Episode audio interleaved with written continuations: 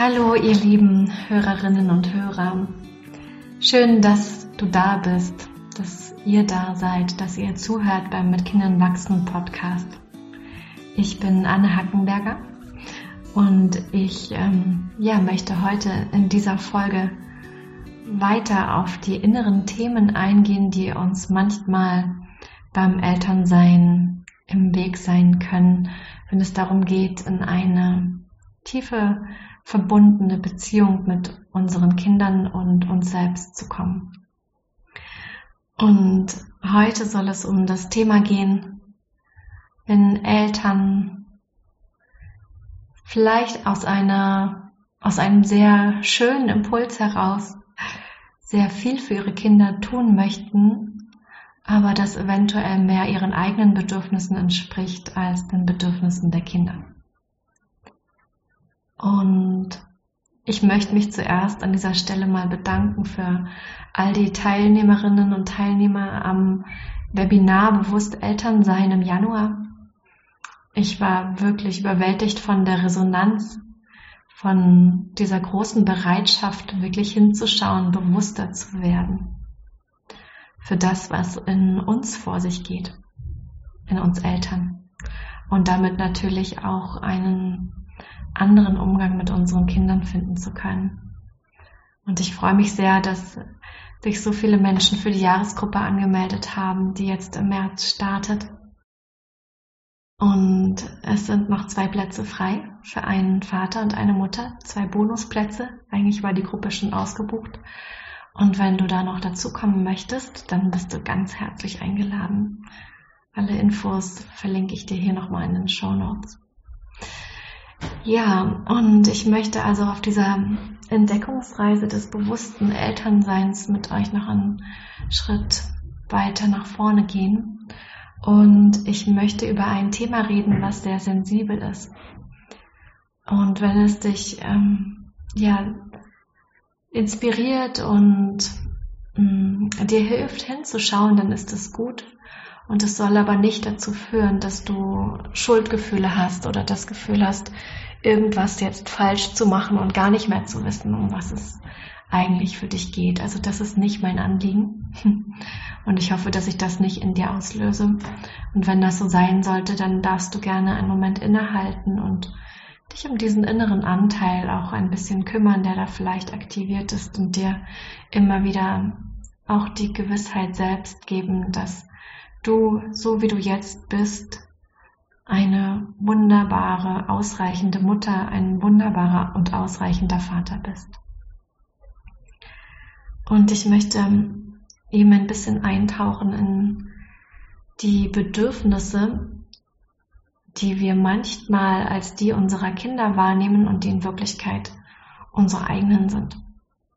Und ich möchte das gerne anhand eines Beispiels machen, und zwar eines Beispiels, was ich immer mal wieder als Thema auch in meiner Praxis erlebe, wenn Eltern zu mir kommen.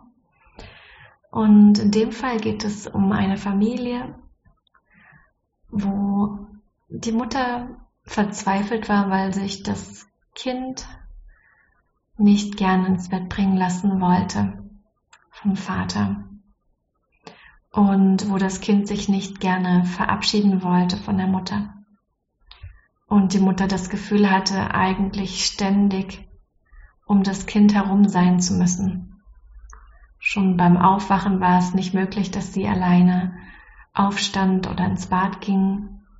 Und es war auch nicht möglich, irgendwo hinzugehen, also das Haus zu verlassen und das Kind beim Vater zurückzulassen, weil es jedes Mal ganz bitterlich weinte oder panisch wurde. Und ich denke, das ist so eine Situation, die kennen vielleicht manche, die jetzt hier gerade zuhören. Und es ist ja eine Situation, wo es sich lohnt, ein bisschen hinzuschauen. Weil wir können hier verschiedene Aspekte sehen.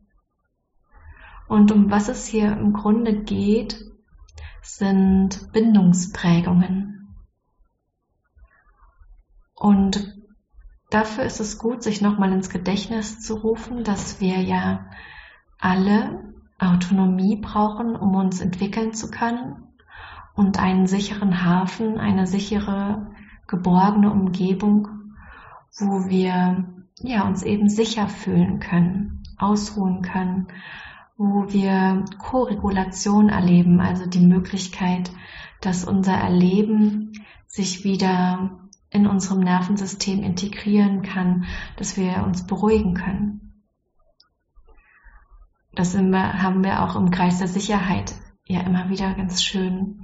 Da können wir das auch sehen. Also dieser sichere Hafen, von dem aus die Kinder losgehen können und in ihre Autonomie gehen, in das Erkunden der Welt, dort verschiedenste Erfahrungen machen und dann immer wieder auch Kontakt aufnehmen zu ihren Bezugspersonen, sei das einfach nur durch Augenkontakt oder durch das Zurückkrabbeln auf den Schoß oder durch Rufen, so dass die Eltern dem Kind helfen können, das, was es erlebt, einzuordnen, sich zu regulieren und am Ende dieser Phase von diesem nach draußen gehen und erforschen, kommen Kinder wieder zurück und werden hoffentlich willkommen geheißen auf dem elterlichen Schoß, in der Geborgenheit.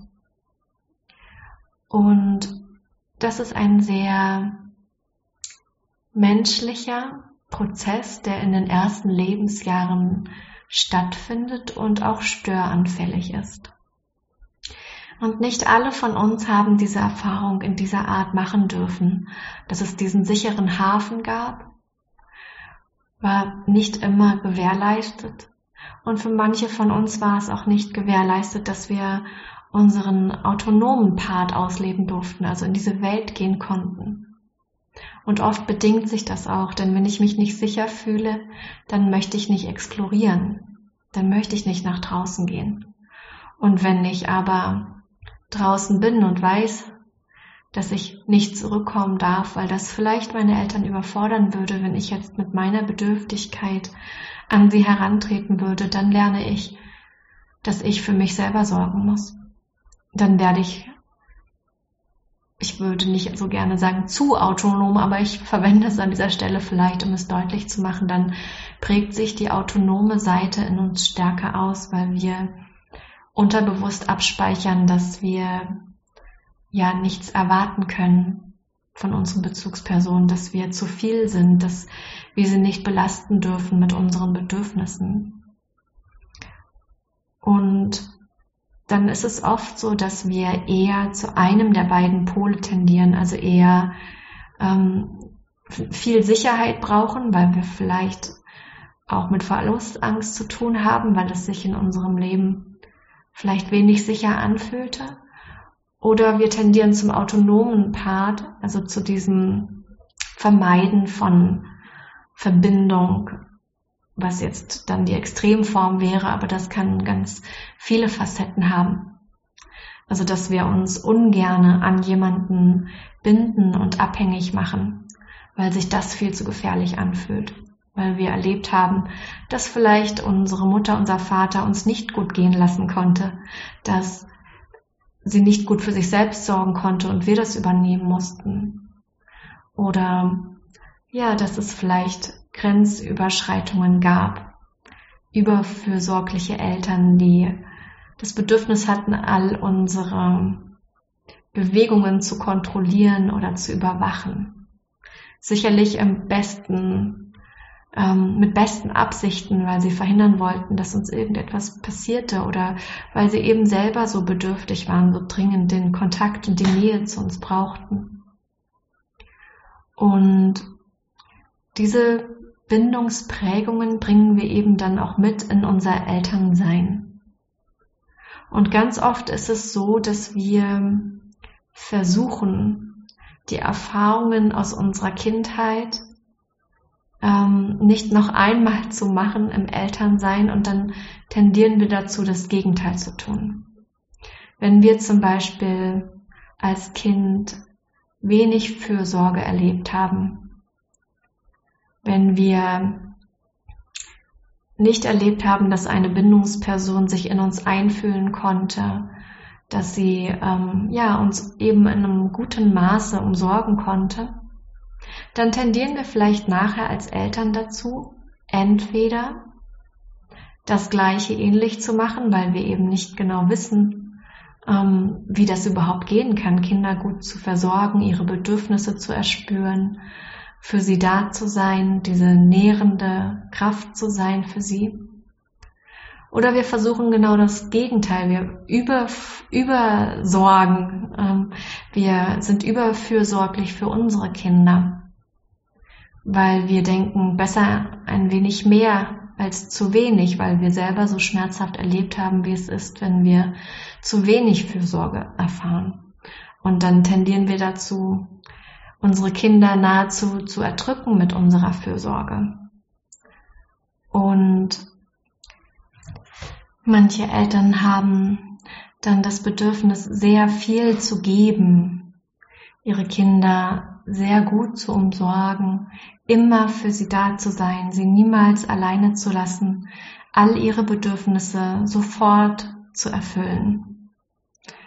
Und das ist auch am Anfang, wenn unsere Kinder noch sehr jung sind, sicherlich eine gute Idee. Es ist natürlich gut, dass wir ein Baby nicht weinen lassen und es ist gut, dass wir die Bedürfnisse unserer Kinder immer wieder im Blick haben.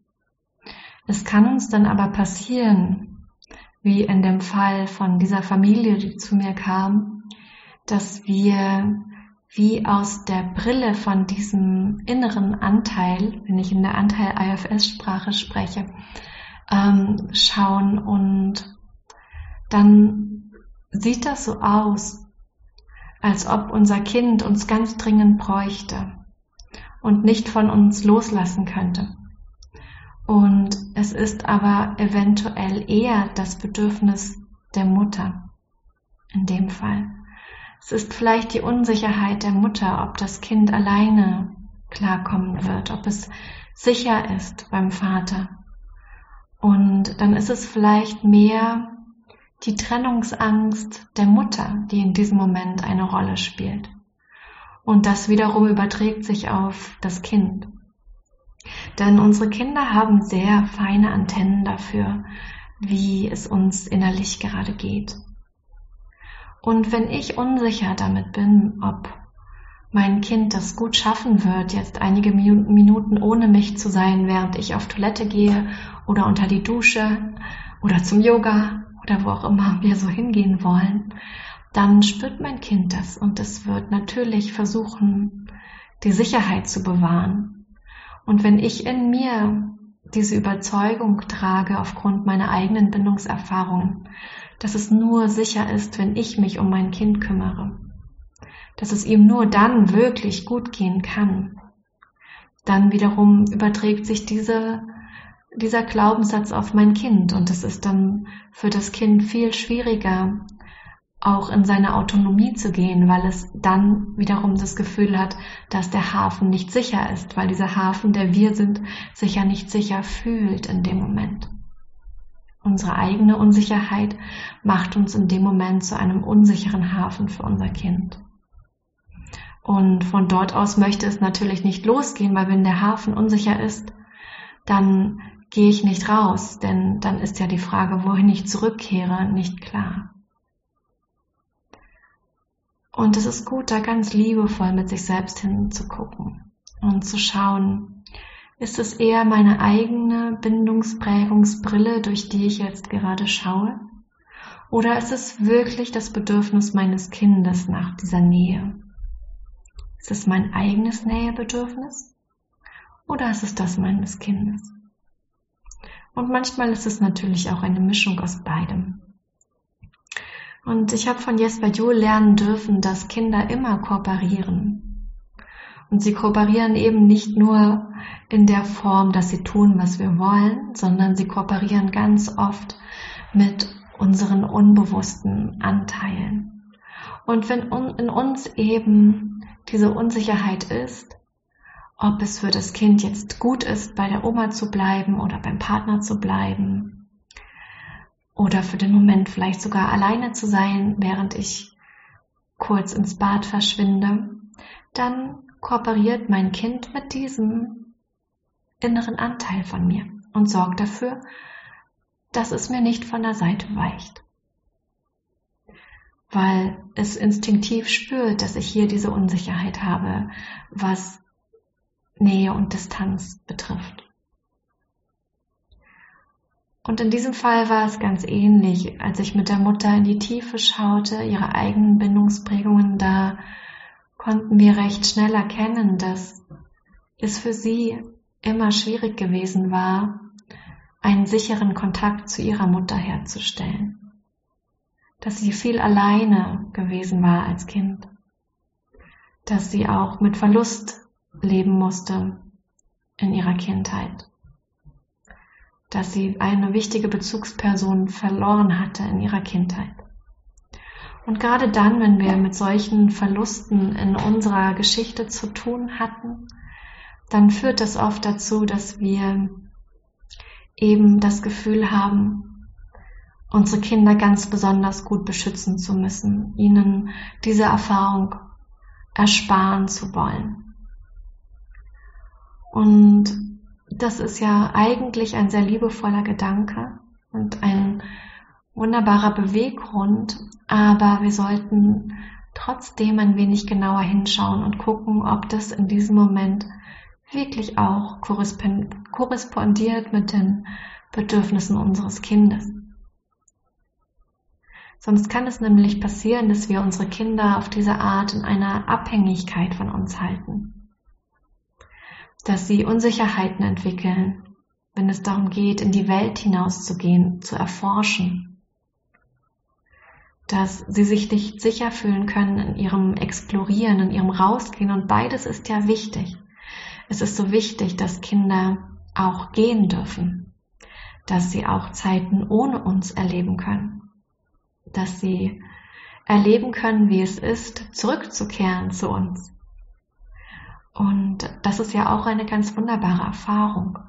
Und so kann es für ein Kind, wie jetzt für dieses, manchmal erstmal herausfordernd sein, wenn es alleine mit dem Papa das Haus verlässt, um auf den Spielplatz zu gehen oder vielleicht sogar für ein Wochenende mit dem Vater unterwegs zu sein und vielleicht fließen auch Tränen und vielleicht ist es in diesem Moment erstmal schwer, die Mama hinter sich zu lassen.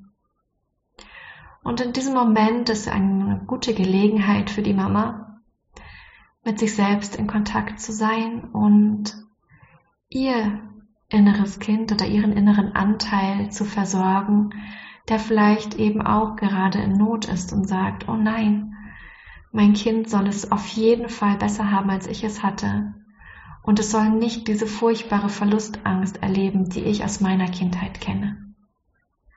Und dann ist es gut, das eigene innere Kind zu versorgen. Mit ihm in Kontakt zu sein, mit diesem inneren Anteil von uns, der eigentlich mehr Fürsorge gebraucht hätte und sie nicht bekommen hat. Und in dem Moment, wo wir da Bewusstsein hinbringen, wo wir sehen können, ja, es ist für mein Kind jetzt eine Herausforderung, aber keine Überforderung, das ist immer wichtig zu unterscheiden. Ja, es ist jetzt für einen Moment gefordert.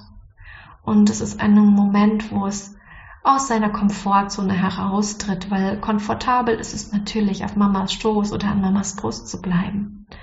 Aber es ist eine Herausforderung, die das Kind bewältigen kann und die es wachsen lässt.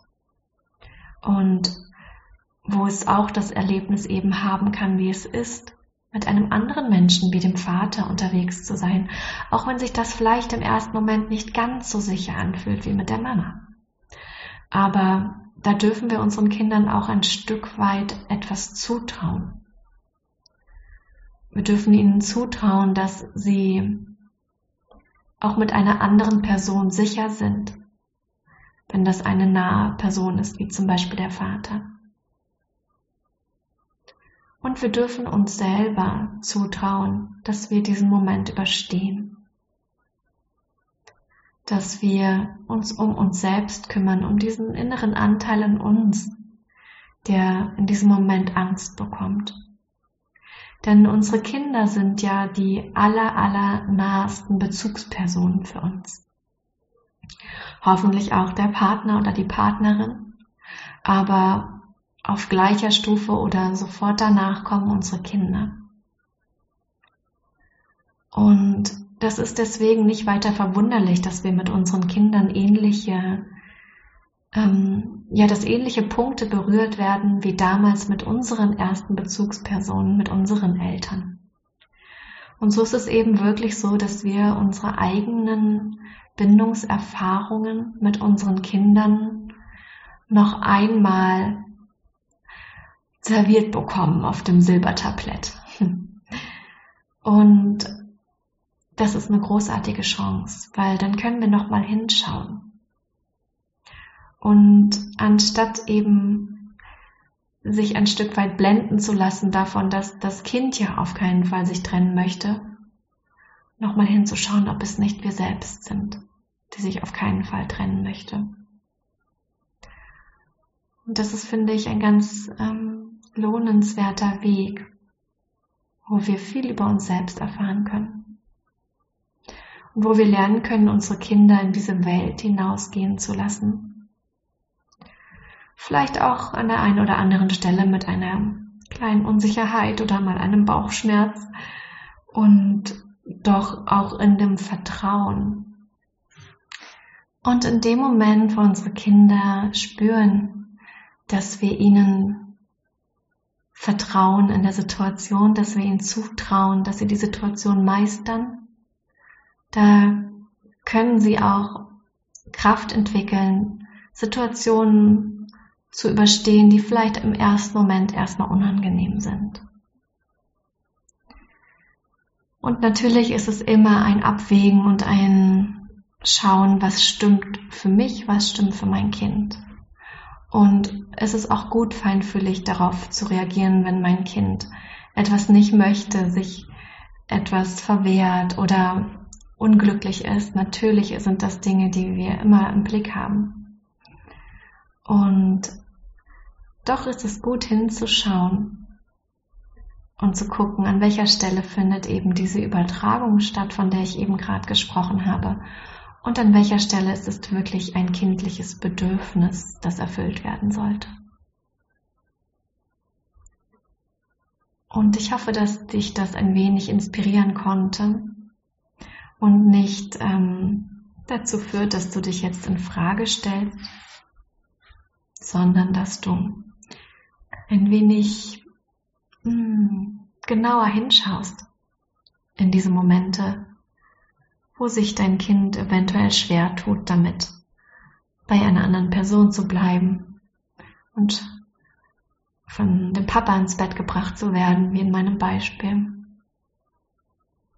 Und mal schaust, ob du da vielleicht in dir dein inneres Kind, deinen inneren Anteil, der ein wenig Fürsorge brauchen könnte, kontaktieren möchtest so dass es leichter wird für euch in eurer Familie.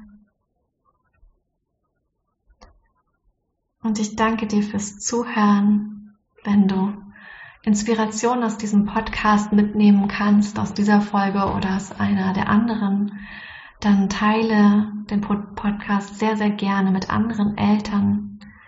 Du kannst den auch gerne bewerten und wir freuen uns wenn wir einfach so viele Eltern wie möglich erreichen dürfen. Mit dieser, ja, bewussten, achtsamen Haltung uns selbst und unseren Kindern gegenüber. Vielen Dank fürs Zuhören.